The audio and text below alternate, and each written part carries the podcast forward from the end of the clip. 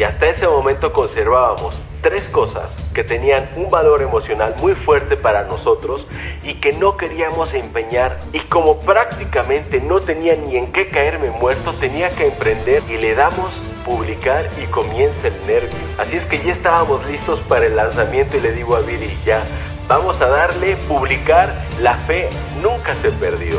Los mejores son aquellos que yo he aprendido con capital Y en eso que se me ilumina así todo el cielo y digo sí y ahora en realidad lo que teníamos que hacer era crear una escuela, un restaurante y un hotel en cuatro días. Hola, ¿qué tal? ¿Cómo están? Yo soy César Davián y esto es Vivo Emprendiendo.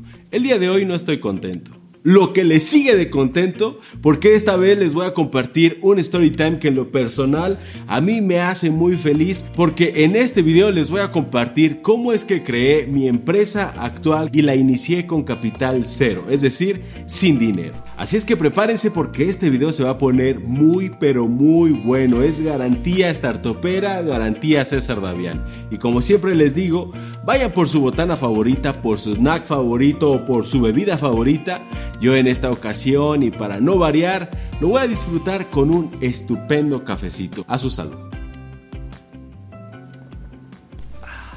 Esta historia comienza hace algunos años, cuando Viri y yo estábamos disfrutando de una nueva etapa que ya había durado casi seis años de tranquilidad después de ese último golpe que habíamos tenido. Yo tenía muy poco tiempo de haber iniciado este canal, me encontraba grabando videos porque tuve una temporada donde estuve subiendo videos todos los días. Me propuse un reto que era subir un video diario durante 100 días. Justo me encontraba en esa etapa y es más, estaba grabando un video para este canal cuando recibo un mensaje. Y ese mensaje iba a afectar otra vez completamente mi vida. Lamentablemente no puedo compartir públicamente lo que decía ese mensaje. Lo que sí les puedo decir es que ese mensaje trastornaría mi vida durante algún tiempo y la afectaría en todos los aspectos de mi vida, especialmente dos de ellos, emocionalmente y financieramente. Y es que cuando uno está financieramente mal, termina acabando emocionalmente mal. Eso significa que todos nuestros ahorros en un lapso de nueve meses se iban a acabar. Pero no solo eso, una de nuestras fuentes más importantes de ingresos justo en ese momento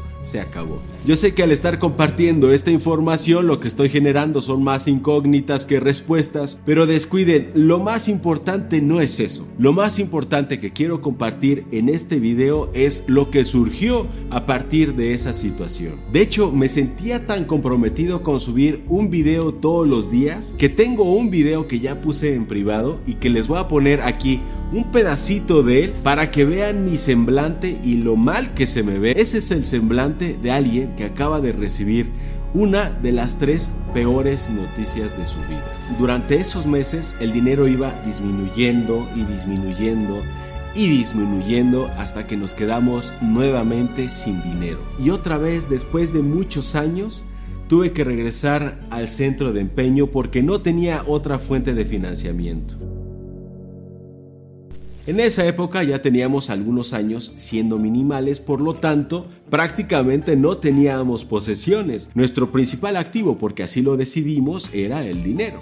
Pero el dinero ahora se había esfumado. Así es que ahí tienen a César Davián otra vez en los centros de empeño, inicialmente empeñando todos los gadgets de la empresa de la manzanita. Hasta que llegó un punto en el que prácticamente ya no teníamos nada que empeñar. Aunque ya estábamos iniciándonos en el proceso del minimalismo, yo todavía conservaba algunos objetos que consideraba que podían tener valor.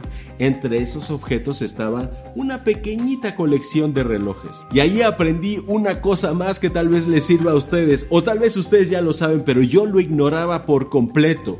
Los relojes, todos estos relojes de marcas carísimas, no tienen ningún valor para estos centros de empeño si es que no cuentan con metales o piedras preciosas, que son la mayoría. Con ese poco dinero subsistimos otros días más hasta que llegó un momento en el que teníamos que reunir mil dólares ese mismo día para cubrir las nóminas que aún conservábamos. Y hasta ese momento conservábamos tres cosas que tenían un valor emocional muy fuerte para nosotros y que no queríamos empeñar bajo ningún concepto. Pero la presión era tan alta, como ya se los he comentado antes, yo siempre he tenido prioridades y la prioridad número uno en los negocios para mí siempre ha sido cumplir con la nómina. Si algo les puedo compartir de lo que me sienta completamente orgulloso es esto. Jamás me retrasé un solo día en el pago de la nómina y ese día no fue la excepción. Y estas tres cosas que aún conservábamos eran nuestros anillos de boda, el anillo de compromiso que tenía un diamante y dos aretes de diamantes que les regalé también a Viri. Ese día también cumplí puntualmente con la nómina y para ello recurrí nuevamente a la casa de empeño. Esta es la única vez en mi vida donde a mí me ha costado mucho trabajo emocionalmente hablando deshacerme de alguna pertenencia pero en realidad no me estaba deshaciendo de ellas, solamente las estaba empeñando. Con el dinero que me prestaron solamente pude pagar las nóminas de esa quincena y sobrevivir una quincena más. Pero yo me sentía relativamente tranquilo porque tenía medio año para recuperar esas prendas. Y una mañana mientras estábamos desayunando Viri y yo, se me ocurrió una idea, o mejor dicho, terminé de configurar esa idea en la que yo ya estaba trabajando desde días antes. Y es que como casi toda mi vida productiva yo me he dedicado a dar cursos, talleres y conferencias, consideré la posibilidad de hacer algo que jamás había hecho antes y como prácticamente no tenía ni en qué caerme muerto, tenía que emprender con capital cero una vez más. Y es que les voy a decir algo. Viendo en retrospectiva todos los negocios que he emprendido, los mejores son aquellos que yo he emprendido con capital cero. Y la idea fue la siguiente, le digo a Viri, oye, ¿y si hacemos los cursos, pero los hacemos aquí en la casa? Y me dice ella, sí, ¿por qué no? Está muy bien. Y le digo, sí, aquí en la casa, aquí donde nosotros vivimos, pero no van a ser de entrada por salida. Lo que yo quiero hacer es Villa Emprendiendo que no va a ser de entrada por salida? Le digo, no, que se hospeden aquí durante una semana y les damos hospedaje y les damos alimentación y yo les doy el curso. ¿Y lo de la alimentación? Le digo, eso es lo de menos, ya encontraré algún restaurante cercano que nos dé alguna promoción especial para los habitantes. Y me dice ella, ¿y nosotros dónde vamos a dormir? Y es que al lado de la casa principal teníamos un pequeño estudio donde yo grabé estos videos que van a ver a continuación, que era prácticamente una suite. Ahí había una pequeña cocina, un baño completo, se podía poner una recámara, comedor, etc. Y me dice Viri, entonces si ellos se van a dormir aquí, nosotros vamos a tener que mudarnos a la casa chiquitita. La verdad es que yo ya estaba muy desesperado por generar ingresos cuando ella me responde. Es buena idea. Digo, es buena idea, ¿verdad? ¿Y en cuánto cobraría los cursos? Le digo, mira, el primer curso prácticamente va a ser un piloto. Tengo que probar si esto funciona o no, si tenemos poder de convocatoria o no. Vamos a ponerlo a prueba. Y recuerdo perfectamente que en esa época yo tenía más o menos 5 mil suscriptores. Así es que antes de hacer ningún movimiento en la casa, tenemos que validar una hipótesis. Esta hipótesis se llamó Villa Emprendiendo que teníamos que validar de alguna forma. Y esto es algo que yo siempre les he recomendado. Antes de comenzar a desarrollar tu proyecto, antes de ponerte a trabajar en él, antes de invertirle siquiera un dólar, tenemos que validarla de alguna forma. Y la mejor forma fue hacer un video que yo iba a publicar en mi canal de YouTube y poner un post en mi Facebook y en el Facebook de mi marca que es Emprendiendo al que le íbamos a invertir 5 dólares que prácticamente era todo lo que teníamos. Así que me pongo a grabar el video, lo edito y ya está listo para publicar. Aquí en Villa Emprendiendo, los emprendedores que estén dispuestos a realizar sus sueños vivirán una semana con sus días y sus noches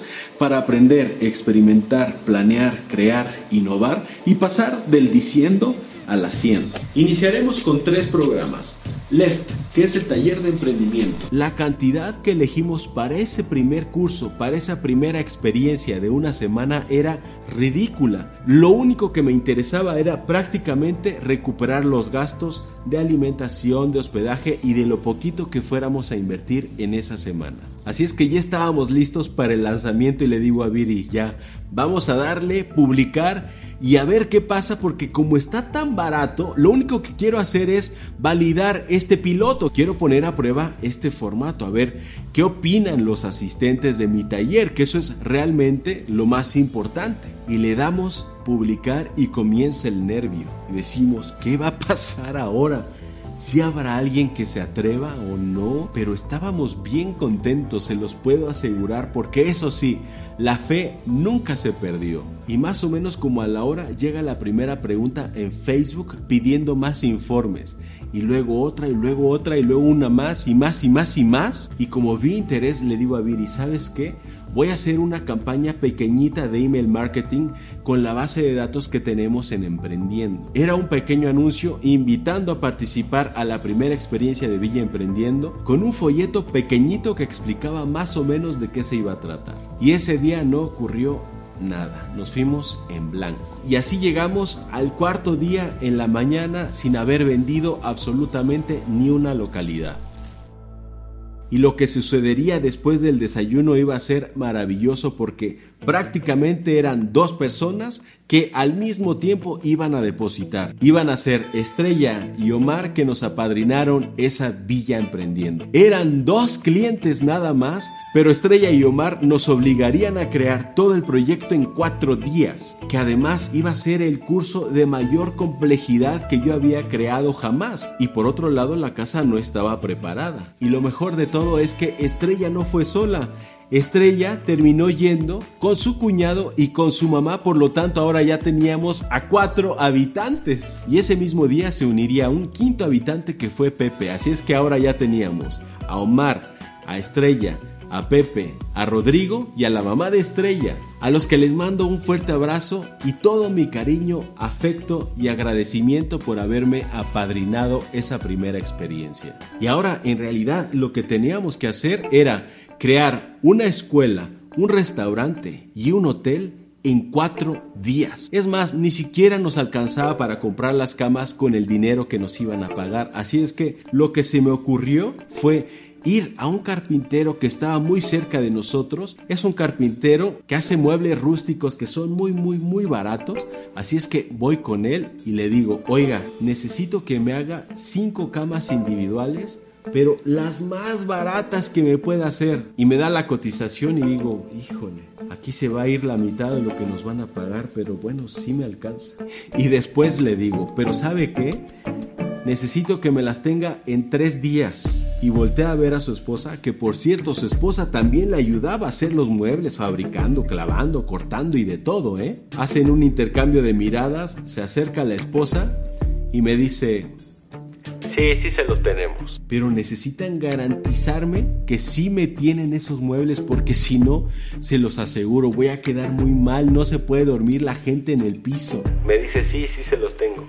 Llego a la casa bien emocionado y le digo a Viri, ya, ya tenemos las camas. Y ahora lo que hice fue revisar la casa metro por metro y me di cuenta que había algunas zonas donde les hacía falta pintura, en otras les hacía falta resanar. Me di cuenta que teníamos que comprar cortinas para todos los baños, vasos, platos, copas, cubiertos, manteles, almohadas, cobijas, sábanas, edredones, en fin, dije, no, esto está de locos. Y después, para acabarla de amolar, el presupuesto que me hizo el restaurantito más barato que estaba en las cercanías del lugar superaba por mucho lo que yo iba a cobrar por el taller. Si yo contrataba el restaurante íbamos a salir perdiendo. Y me dice Viri, ¿sabes qué? Voy a tener que cocinar yo. No hay de otra.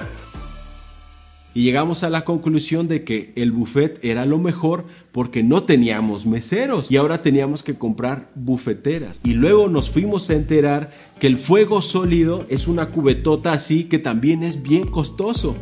Y vamos por el súper. Híjole, pero ¿saben qué?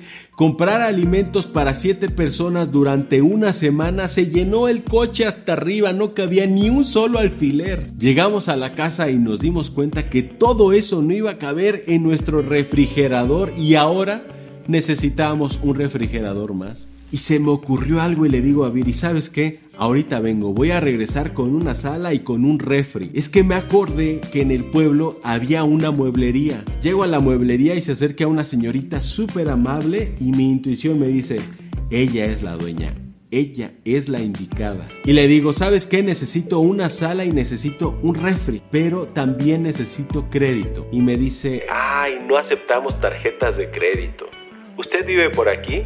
Le dije, sí, vivo aquí a 15 minutos. Si quiere le doy un crédito con pagos quincenales. Y en eso que se me ilumina así todo el cielo y digo, sí, maravilloso, por favor, claro que sí. Y me pregunta, ¿cuánto me daría de enganche? Dije, chin, es que ya no tengo dinero. ¿Cuánto tendría que darte? Lo que usted guste. Si quiere nada más, démelo del primer pago quincenal. Dije, sí, ok, está bien. ¿Cuándo me los llevas? Hoy le puedo llevar la sala y mañana le llevo el refrigerador. Cerramos el trato. Llego con Viri y le digo, ya tenemos sala, ya tenemos refrigerador, ya tenemos todo. Y ahora tenía que crear el curso y tenía que pintar y resanar toda la casa que era pues grandecita, ¿eh? Y así lo hicimos, estuvimos trabajando día, tarde y noche, desvelados, cansadísimos. Yo de repente estaba pintando, estaba resanando, luego estaba en la computadora haciendo el curso y así estuvimos los cuatro días. Y como dicen, no hay fecha que no llegue y plazo que no se cumpla. Llegó el sábado, el día de arribo de los habitantes. Nosotros teníamos que ir por los habitantes a un centro comercial a las 3 de la tarde, pero era la 1 de la tarde y yo seguía pintando. Tenía todas las manos llenas de pintura, la cara salpicada, los lentes. Estaba hecho un mar de nervios. El cortisol y el estrés estaban hasta arriba porque yo seguía pintando y además no tenía los cuadernos de trabajo impresos. Y lo peor de todo es que no había llegado ni el refrigerador ni las camas y además ya me había gastado lo que iba a dar de enganche del refrigerador y de la sala porque tuve que comprar la maldita pintura. Y a las dos que van llegando las camas y dije, qué alivio, ahora hay que meterlas. ¿Y qué creen? Por menos de un centímetro las malditas camas no entraban ni por la puerta ni por las ventanas. Y ahí nos tienen al carpintero y a mí quitando el marco completo de la ventana para que pudieran entrar las camas. Lo cual no era un gran problema siempre y cuando esto hubiera sucedido días antes. Pero estábamos a una hora de que llegaran los habitantes y yo estaba todo sudado, pintado y demás. No, hombre, de locos, de locos. Y a la media hora que llega el refri y la sala y yo sin dinero. ¿Dónde le ponemos la sala? Pásele, ponga la sala ahí, ponga el refrigerador allá. ¿Y ahora qué hago? Terminan de acomodar la sala y me dice, perfecto, ¿me puede dar su enganche? Y le digo, ¿qué cree que se me olvidó? Hoy es sábado, cierran mi banco y no me dio tiempo de ir a cambiar mi cheque. Y les digo, no se preocupen, el lunes yo voy a cambiar el cheque y paso a dejarle su dinero. Y él me responde como si nada, ah, no se preocupe, nosotros venimos el lunes. Genial y dije ya veré cómo le hago para pagar eso. Bueno, estaba tan mugroso, todo sudado, lleno de pintura, que no me dio tiempo de ir al centro comercial. Tuvo que ir Viri y me ayudó mi hermano para ir por ellos. No les miento, a cinco minutos de que llegaran los habitantes, yo ya estaba perfectamente bañado, vestido y poniéndome el cinturón. Y así es como nació Villa Emprendiendo con Capital Cero. Afortunadamente fue una semana maravillosa. A ellos les encantó, yo me la pasé fenomenal. Fue una semana increíble y se repitió una y otra y otra vez. Es más, Estrella ha venido a todos y cada uno de los cursos que yo he brindado en Villa Emprendiendo. Omar, que también nos apadrinó, después invitó a sus dos hermanas para que vinieran a Villa Emprendiendo. Y esto ha sido una experiencia maravillosa. Hemos dado un montón de villas y con Villa Emprendiendo a partir de ese momento hasta hoy hemos ayudado a crear más de 80 empresas, de lo cual me siento sumamente contento y agradecido con la vida. Yo sinceramente estoy muy agradecido por lo que he vivido en esta, en esta, en esta etapa. Cuando yo decidí dejar una semana de mi vida para venirme a Villa emprendiendo, era un riesgo que decidí asumir y que hoy, con mucho gusto, me doy cuenta de que valió, valió muchísimo la pena, valió más la pena de lo que hubiera pensado. Hay pocas cosas en la vida que te, que te cambian, pocos momentos que te cambian la vida para siempre y esta experiencia ha sido una de ellas. Tengo palabras para agradecer todo lo que viví esta semana, fue formidable.